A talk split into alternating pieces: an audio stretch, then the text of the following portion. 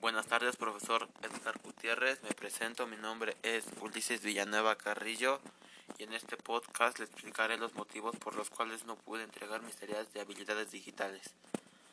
Bueno, uno de los primeros problemas que tuve para poder entregar mis tareas de habilidades digitales fue porque al principio del curso uno de mis familiares presentó síntomas de COVID, entonces él procedió a hacerse la prueba, en esa prueba salió positivo y él tuvo que quedarse en mi casa para su recuperación.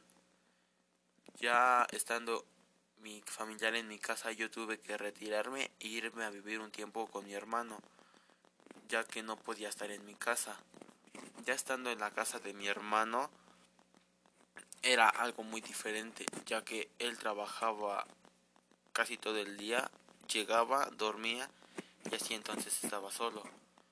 Casi a sus clases siempre me conecté, en las tareas sí, en algunas sí le fallé y pues esa fue una de las principales razones por las cuales no podía realizar mis tareas, ya que contaba con algún estrés o preocupación. Eh, también otros motivos por los cuales no pude entregar sus tareas era porque en algunos eran difíciles, entonces no les entendía y no las podía realizar. Sé que le podía preguntar a usted, pero la verdad no sé por qué, pero me daba pena. Y pues eso era todo. Entonces, en tercer motivo por los cuales no pude entregar mis tareas fue porque a la vez me daba un poco de flojera hacer sus tareas, entonces no las realizaba y yo pensaba que todo esto iba a ser fácil, pero no. Entonces por eso no las realicé algunas porque fueron por flojera. Y pues bueno, ya explicando los motivos por los cuales no pude realizar tareas, vamos a ver algunos temas que se vieron en sus materias, en su materia. Bueno, el primer tema que se vio fue el trabajo colaborativo y su relación con los servicios de Gmail. Bueno, el trabajo colaborativo es una interacción social que busca la construcción del conocimiento mediante exploración, discusión, negociación y debate de un grupo de participantes. El aprendizaje colaborativo hace referencia a metodología de trabajo en equipo. Está inmerso en la teoría de construcción social y se centra en el proceso de construcción del conocimiento que resulta de la interacción entre un grupo de participantes que forman comunidades de aprendizaje formal o informal.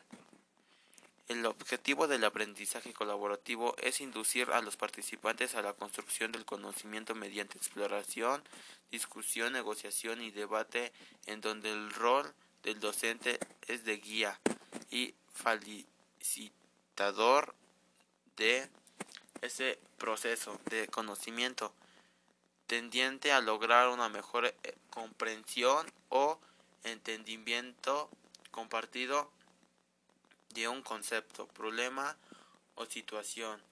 Como características del aprendizaje colaborativo se reconocen la igualdad que debe tener cada individuo en el proceso de aprendizaje, la mutualidad entendida como la conexión, profundidad y bidirectibilidad que debe tener la interacción de los miembros, la planificación conjunta y el intercambio de roles. Los elementos básicos que se hacen parte del trabajo colaborativo son la interdependencia positiva, la interacción, el intercambio de ideas y reconocimientos, la contribución individual y habilidades personales y de grupo.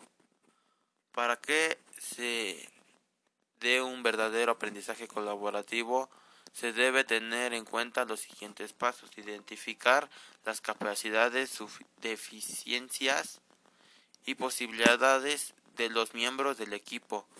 Esto contribuye a la asignación de roles. Definición de metas conjuntas donde se incluyen las metas individuales. Elaboración de un plan de acción con responsabilidades específicas. Seguimiento y evaluación en torno al producto final. Desarrollo del sentido de pertenencia al grupo, estableciendo un respeto mutuo a las diferencias individuales, la obligatoriedad que les asiste a todos participar para alcanzar la meta propuesta y solidaridad entre sus miembros. Bueno, el segundo tema que se vio fue procedimiento para compartir un documento de texto en Google Docs. Bueno, empezamos con compartir un archivo. 1. En un ordenador ve a Drive, seleccionas documentos, seleccionas hojas de cálculo o presentaciones de Google. 2. Haz clic en el archivo que quieras compartir.